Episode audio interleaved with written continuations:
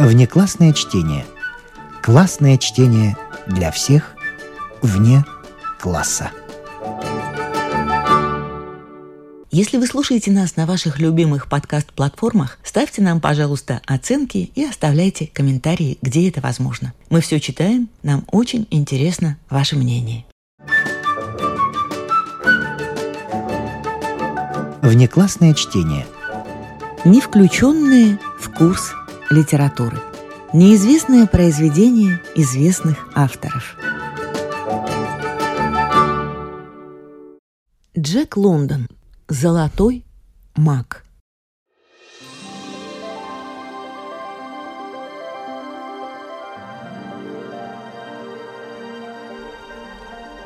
У меня есть маковое поле. Это значит, что по милости Божией и по благорасположению издателей я имею возможность каждый месяц платить джентльмену духовного звания известную сумму золотом, за что он дает мне право на обладание известным клочком макового поля. Это поле горит по краям холма Пьемонта. Внизу лежит весь мир. Неподалеку за серебристыми водами залива дымит своими трубами Сан-Франциско, расположенный на многочисленных холмах, словно второй Рим. Гора Тамалпайс – могучим плечом упирается в небо, а на полпути находятся золотые ворота, где любят собираться морские туманы.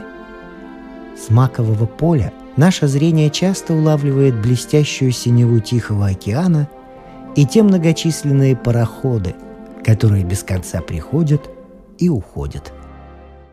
«Наше маковое поле будет доставлять нам много радости», — сказала Бесси. «Да», — отвечал я.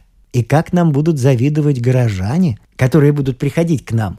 И как они будут радоваться, отправляясь домой с большими букетами в руках? Но эту дрянь надо убрать». — прибавил я, указывая на бесчисленные навязчивые вывески, оставленные последним арендатором, на которых красовалась следующая надпись. «Частная собственность. Проход воспрещается». Неужели мы должны запрещать горожанам проходить по земле только потому, что они не имеют счастья быть с нами знакомы? «Как я ненавижу подобные вещи!» — сказала Бесси. «Эти надменные символы власти». «Они позор для человеческой природы», — отвечал я. «Своим отвратительным видом они портят весь прекрасный пейзаж», — заметила она. «Надо будет убрать эту мерзость», — резко произнес я. Мы с Бесси мечтали о том времени, когда зацветет мак. Мы ожидали этого момента со всем нетерпением, свойственным городским людям, которые давно хотели обладать куском земли, но не могли осуществить своих желаний. Я забыл упомянуть, что рядом с маковым полем находился небольшой сельский домик, в котором мы решили покончить с городскими традициями и зажить более свободной, здоровой жизнью.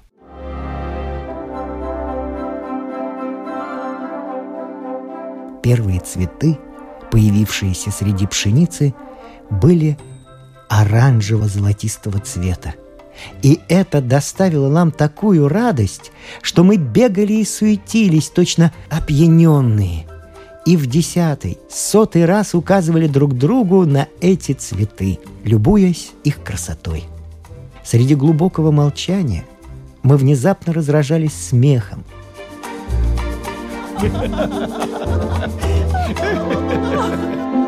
То вдруг нам становилось стыдно, и мы незаметно друг от друга уходили, чтобы полюбоваться своим сокровищем наедине. Но когда цветы разлились по пшенице широкой волной – и горели огнем, мы смеялись и громко пели, и плясали, и хлопали в ладоши, и были как сумасшедшие.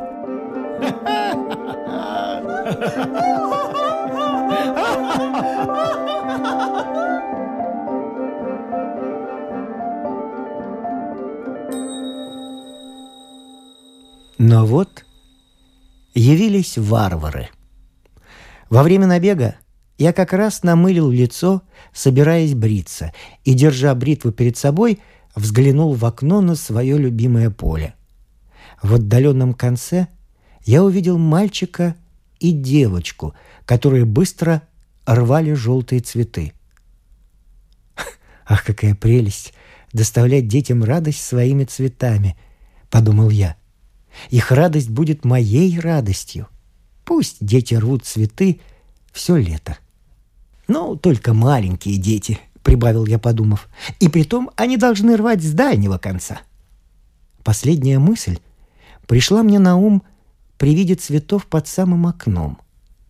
Я занялся бритьем, а так как оно всегда захватывает все мое внимание, я ни разу не посмотрел в окно, пока не окончил. Взглянув затем в окно, я изумился. На первый взгляд перед окном было как будто знакомое место. Вот стоит целый ряд сосен по одну сторону, вот магнолия в полном цвету, вот у изгороди, точно залитая кровью, японская айва. Это было мое поле. Но куда девалась настоящая волна цветов мака, так нежно качавших своими головками у меня под окном? Куда? Набросив куртку, я выбежал на двор. Вдали я увидел два огромных шара, оранжевого и желтого цвета, которые быстро катились в противоположную от моего поля сторону. «Джонни!» — обратился я к девятилетнему сыну моей сестры. «Если ты увидишь детей, которые будут рвать мак на нашем поле, то ты подойди к ним и спокойно и мягко скажи, что этого делать нельзя».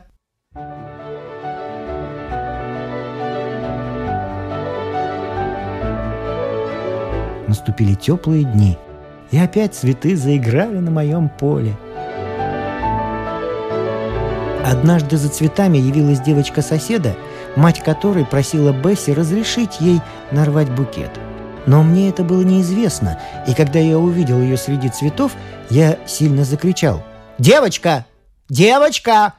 Бедная девочка, спотыкаясь, бросилась на утек, а я пошел к Бесси, чтобы сказать ей об этом случае – она рассказала мне, в чем дело, и сейчас же отправилась к матери девочки с объяснением. Но и до сего дня девочка избегает встречи со мной, а ее мать уже никогда не будет так сердечно со мной, как раньше.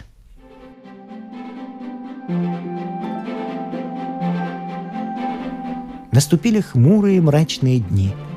Дул резкий холодный ветер, и беспрестанно изо дня в день накрапывал дождь.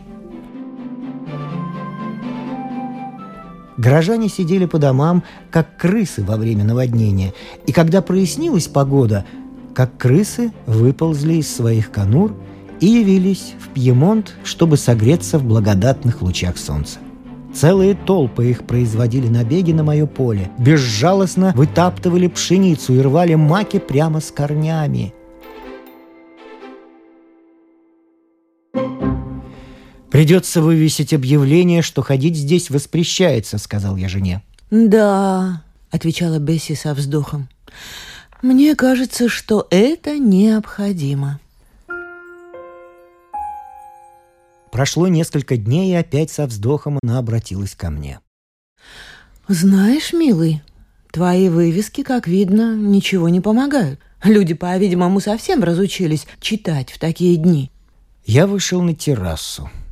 Городская нимфа в легком летнем платье и модной шляпке остановилась перед только что прибитой мною доской с объявлением и внимательно его читала. Видно было, что она что-то обдумывала.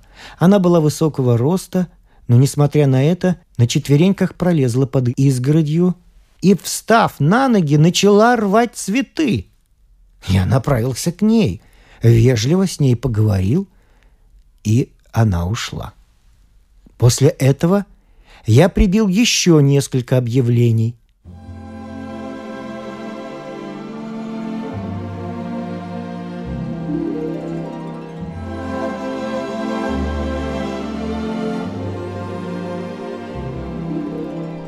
Было время, много лет тому назад, когда эти холмы сплошным ковром были усеяны маковыми цветами.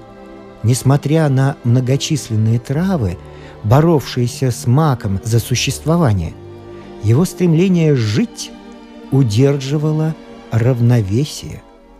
Но городские люди явились новой разрушительной силой. Равновесие было нарушено, и маг почти весь погиб. Так как горожане срывали те цветы, у которых были самые высокие стебли и самые крупные головки, и так как по закону природы однородное порождает однородное, то маг с высокими стеблями и большими головками не созревал до семян, вырождался и исчезал. И на холмах оставались одни низкорослые, захеревшие маки.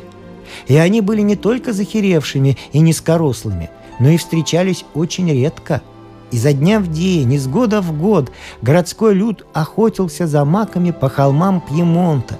И теперь уже только изредка можно было встретить бывшую когда-то гордость и красу этого растения в виде мизерных, быстро роняющих цвет мелких цветов, похожих на детей бедных рабочих кварталов, быстро, не по своей воле, проживающих свое детство и стареющих.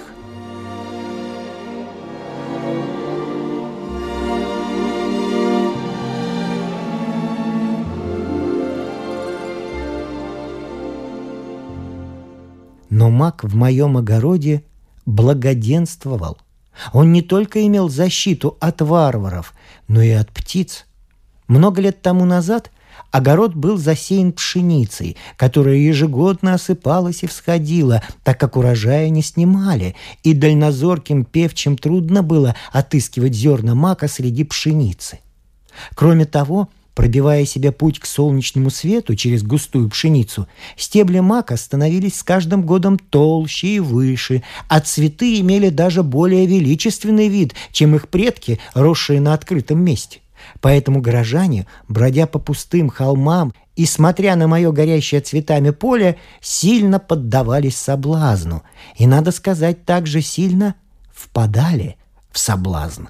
Но их падение было меньше, чем падение моих любимцев. Так как пшеница задерживала в себе росу, а сверху ее согревало солнышко, то почва была мягкой, а в таком случае гораздо легче было выдернуть мак со стеблем, чем сломать самый стебель. Горожане, как и все люди, имеют склонность следовать по пути наименьшего сопротивления. И выдергивая цветок вместе со стеблем, они в то же время выдергивали много почек, уничтожая всю будущую красоту не распустившихся цветов. Один горожанин, джентльмен с белыми руками и хитрыми глазами, особенно старался доставить мне удовольствие. За его частые посещения мы прозвали его «надоеда». Когда мы с террасы умоляли его, чтобы он не рвал цветов, он обыкновенно медленно и как будто нехотя направлялся к изгороди, прекрасно симулируя, что он совершенно ничего не слышит – чтобы увеличить впечатление своей симуляции, он время от времени все так же нехотя и небрежно нагибался и срывал цветок. Таким образом, прибегая к обману, он лишал нас возможности прогнать его и спасал себя от такого позора. Но он появлялся все чаще и чаще и всегда уходил с награбленной добычей.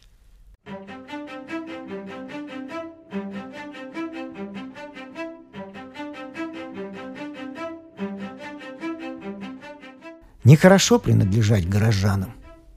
В этом мое убеждение.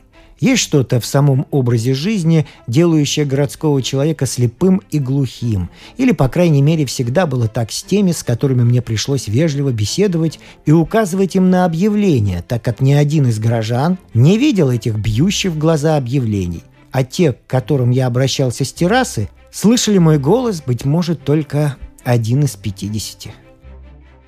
Я также открыл, что отношение горожан к цветам аналогично отношению голодного человека к пище.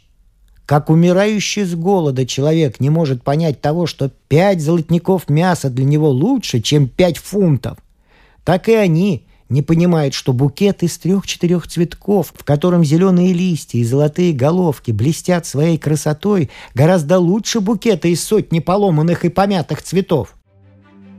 Не меньшим злом, чем эти люди, не умеющие ценить цветы, являются те, которые рвут их у меня для продажи. Целые орды молодых пройдох налетают на мое маковое поле, чтобы потом кричать на улицах «Маки из Калифорнии! Пять центов букет!» Несмотря на всю мою предосторожность, многие из них зарабатывают по доллару и больше в день. С особенной горечью вспоминаю я одну орду. Несколько мальчишек, желая раньше узнать, нет ли в доме собаки, обратились на кухню с просьбой дать им воды. Когда они пили, их предупредили не рвать цветов. Кивнув головой и вытерев рты, они вышли из кухни. Выйдя наружу, они набросились на цветы прямо под самым окном. Расставив руки во всю ширину, они понеслись по огороду, рвали и ломали все, что не попадалось им на пути, таща за собой целый хвост маков со стеблями. Они прошли через самую середину поля до самого его конца. Я кричал на них изо всей силы, но они мчались с быстротой вихря и вскоре скрылись из виду.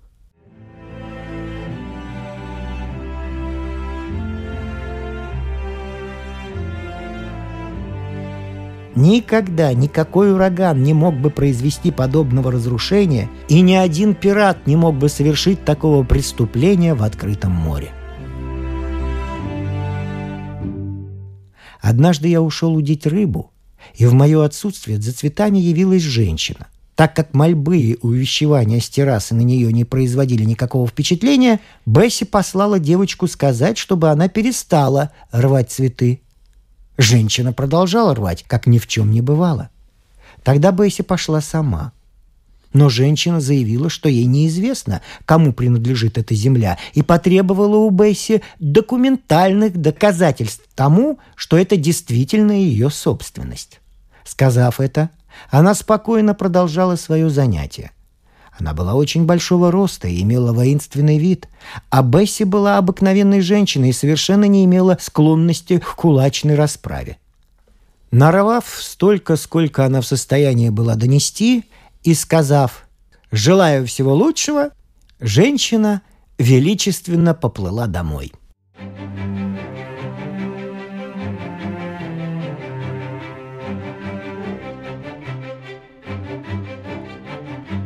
Народ действительно сделался хуже за последние годы», — сказала Бесси усталым голосом, когда мы сидели с ней после обеда в моем кабинете. Следующий день показал, что она была права. «Посмотрите, вон идет женщина с девочкой, и кажется, они идут прямо на наше поле», — сказала Мэй, девушка при доме. Я вышел на террасу и стал ожидать их приближения — они миновали сосны и взошли на маковое поле. Как только они сорвали по цветку, я закричал на них. Они находились от меня сожжениях в пятнадцати. Женщина и девочка услышали мой голос и посмотрели в мою сторону. «Будьте любезны, не рвите цветов!» — повторил я. Они на минуту приостановились, как бы обдумывая, что делать. Затем женщина тихим голосом что-то сказала девочке, они повернулись ко мне спинами и принялись за свою убийственную работу. Я начал кричать во всю глотку, но они, по-видимому, совершенно оглохли. Я продолжал так ужасно кричать, что девочка начинала боязливо оглядываться. Но женщина продолжала рвать и мне было слышно, как она подбодряла девочку. Я вспомнил о своем свистке сирене, которым я иногда вызывал Джонни, мальчика моей сестры.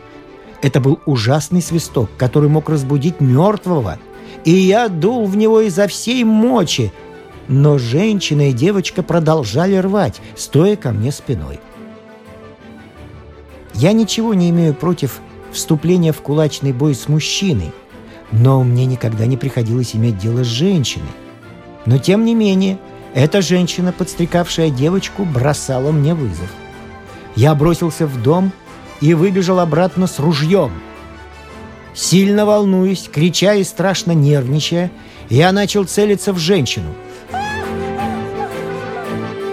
Девочка, громко вскрикнув, убежала под защиту сосен, Но женщина спокойно продолжала рвать цветы. Думал, что она, увидев меня с ружьем, пустится бежать. Но так как она стояла на месте, то положение становилось затруднительным.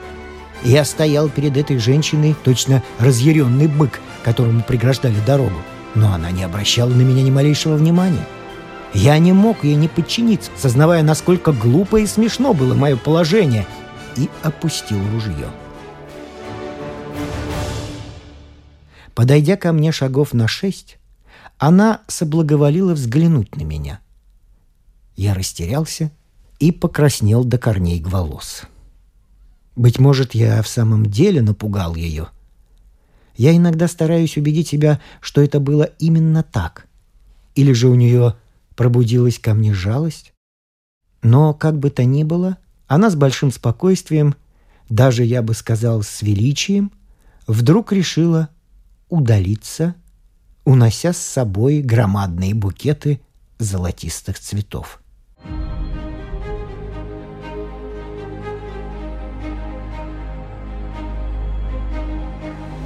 Тем не менее, с этого времени я решил беречь свои легкие и начал пользоваться ружьем. Я также пришел к некоторым новым выводам. Чтобы совершить грабеж, женщины полагаются на свой пол. Мужчины относятся к собственности с большим уважением, чем женщины. Мужчины менее настойчивы в своих преступлениях. Женщины меньше боятся оружия, чем мужчины – Грабеж все еще продолжался. Сирена и ружье помогали мало. Горожане были неустрашимы, и я заметил, что многие из них начинали посещать меня по несколько раз. Что им было до того, что их часто прогоняли, если каждый раз им удавалось благополучно унести награбленное. Прогоняя одно и то же лицо несколько раз, начинаешь иногда чувствовать, что способен на человекоубийство.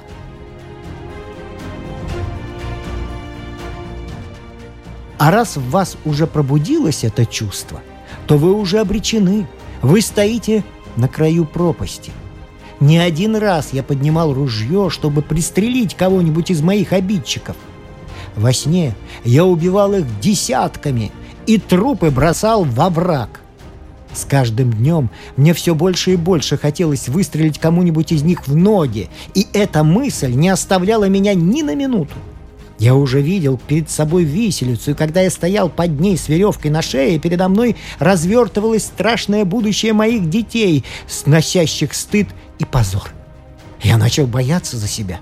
Бесси ходила с озабоченным лицом и наедине умоляла моих друзей, чтобы они уговорили меня на время уехать. Но вдруг в последний момент мне пришла в голову мысль, не прибегнуть ли мне к конфискации.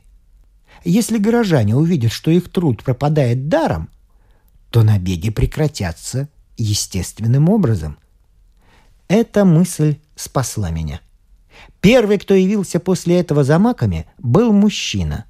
Я уже ожидал его, и, о радость! То был сам надоеда. Он приступил к делу с полной уверенностью, что все будет так, как раньше. Я взял небрежно ружье под руку и направился к нему. «Извините, что беспокою вас», — сказал я самым вежливым образом. «Но те цветы, что вы нарвали, мне нужны самому». Он безмолвно посмотрел на меня. По-видимому, я имел страшный вид — с оружием в руках и с изысканной вежливостью на устах я чувствовал себя черной бородой, Джемс Джемсом, Джеком Шепардом, Робин Гудом и целым поколением других известных разбойников.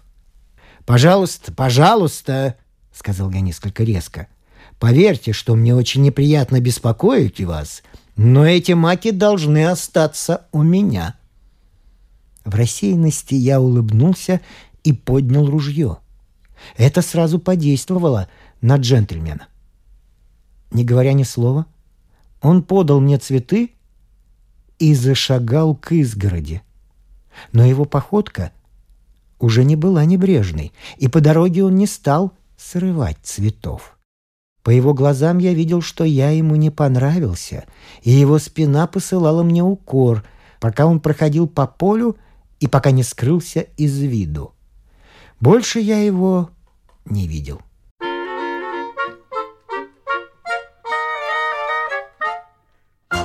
С этого дня мой дом наводнен маками. Все вазы и стеклянные банки заполнены ими. Они горят огнем на всех окнах, столах, карнизах, по всем комнатам. Я дарю огромные букеты своим друзьям, а милые горожане собирают для меня все новые и новые. «Э, «Присядьте на минутку», — говорю я уходящему гостю. И мы сидим и беседуем на террасе — тени и прохладе. А ненасытные городские создания усердно рвут мой мак и проливают пот под палящими лучами солнца. И когда я замечаю, что они уже начинают изнывать под тяжестью своей ноши, я беру ружье, отправляюсь к ним и освобождаю их от тяжести. Таким образом, я пришел к убеждению, что всякое положение имеет свои выгодные стороны – до сих пор конфискация была успешной. Но я забыл об одном, а именно о громадном количестве городского люда. Хотя старые грешники больше не являлись, но зато каждый день приходили новые, и передо мной вставала титаническая задача воспитания людей огромного города. И я знал, что для этого не хватит моего макового поля. В то время, когда я отбирал у них цветы, я имел обыкновение давать им объяснение своего поступка. Но затем я отказался от этого. Это была напрасная трата слов. Они не могли меня понять. Одной особе, назвавшей меня скрягой, я сказал, «Сударыня, вас никто не обижает. Если бы я не оберегал этих цветов вчера и позавчера, и изо дня в день, они давно были бы уничтожены городскими ордами, и вам не пришлось бы их видеть в глаза. Маки, которыми вы не можете воспользоваться сегодня, это те маки, которых я не дал сорвать вчера и позавчера. Поэтому поверьте, что я у вас ничего не отнимаю. Но ведь цветы в настоящее это время есть, сказала она, плотоядно окидывая взглядом красиво горевшие на солнце маки. «Я заплачу вам за них!» — сказал один господин в другой раз. Я только что освободил его от нескольких букетов. Не знаю почему, но мне вдруг сделалось стыдно. Быть может потому, что его слова вдруг дали мне понять, что мои цветы обладали не только эстетической, но и денежной ценностью. Очевидная скаридность с моей стороны так поразила меня, что я тихо сказал. «Я не продаю маков. Вы можете взять себе эти букеты».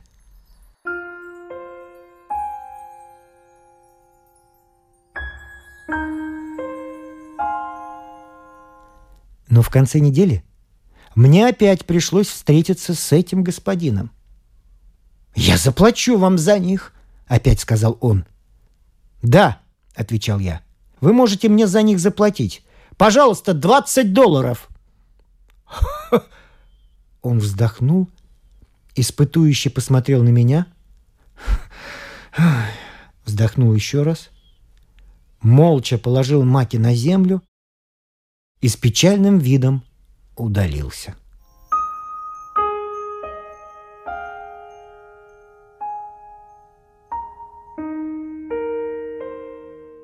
Но высшую степень дерзости по обыкновению должна была проявить женщина.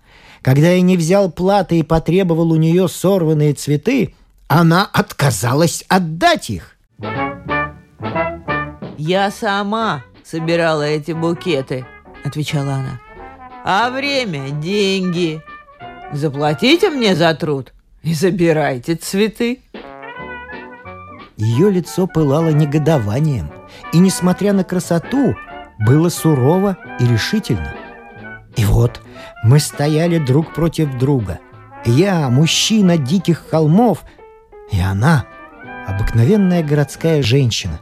И хотя я совершенно не имею склонности входить в подробности, но с удовольствием должен отметить, что маки, в конце концов, украшали мою столовую. А женщина отправилась в город, не получив платы за свой труд. Все-таки это были мои маки. Это божьи цветы, Заявила мне однажды одна молодая демократка, пораженная тем, что я не допускал горожан рвать мои маки. И недели две она смертельно ненавидела меня. Я всячески старался встретиться с ней, чтобы объясниться. И, наконец, мне это удалось. Я описал ей историю мака, как Метерлинг описал жизнь пчелы. Я рассмотрел этот вопрос с биологической, психологической и социологической точек зрения.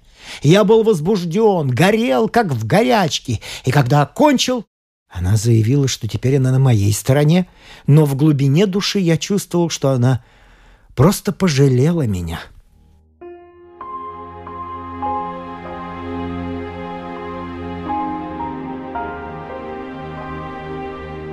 Я отправился к своим друзьям искать утешения.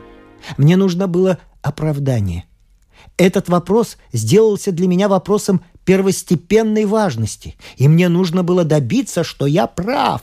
Я чувствовал, что мне придется объясняться со всеми моими друзьями, хотя прекрасно знал, что тот, кто оправдывается, потерянный человек. Я должен был рассказать историю с Маком десятки раз. Я рассказывал ее с мельчайшими подробностями. Я увеличил ее и расширил. Говорил до хрипоты. И когда уже больше не мог говорить, мне видно было, что они скучают. В ответ они говорили мне разные нелепости, утешали меня, говорили то, что совершенно к делу не относилось. Но все это было не то. Меня душила злоба, и в конце концов я порвал со своими друзьями.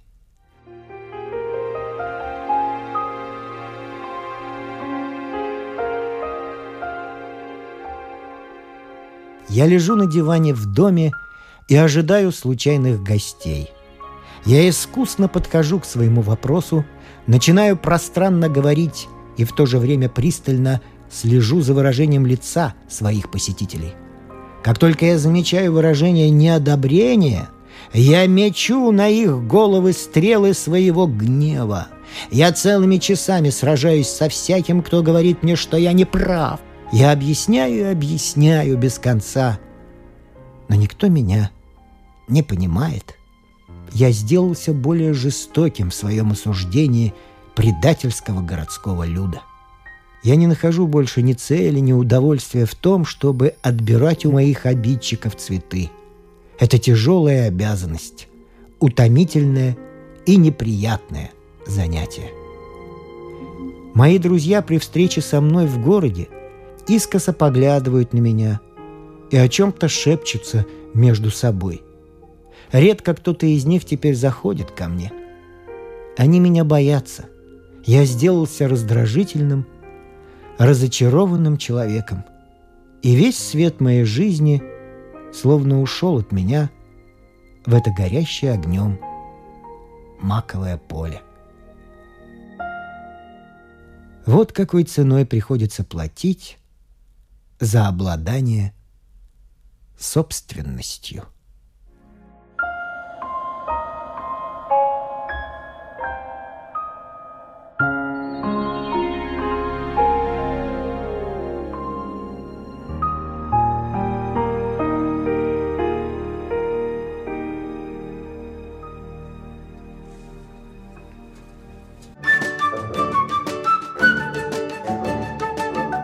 Внеклассное чтение. Классное чтение для всех вне класса.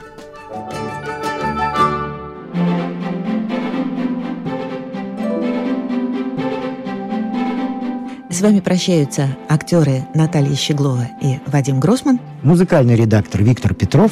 Слушайте нас в Spotify, на платформах CastBox, Яндекс.Музыка, Apple Podcast и других. Самых маленьких слушателей мы приглашаем побывать в гостях у книжки. Подкаст Латвийского радио 4. А для тех, кого интересует наша женская роль в истории. В подкасте Латвийского радио 4 звучат истории на манжетах.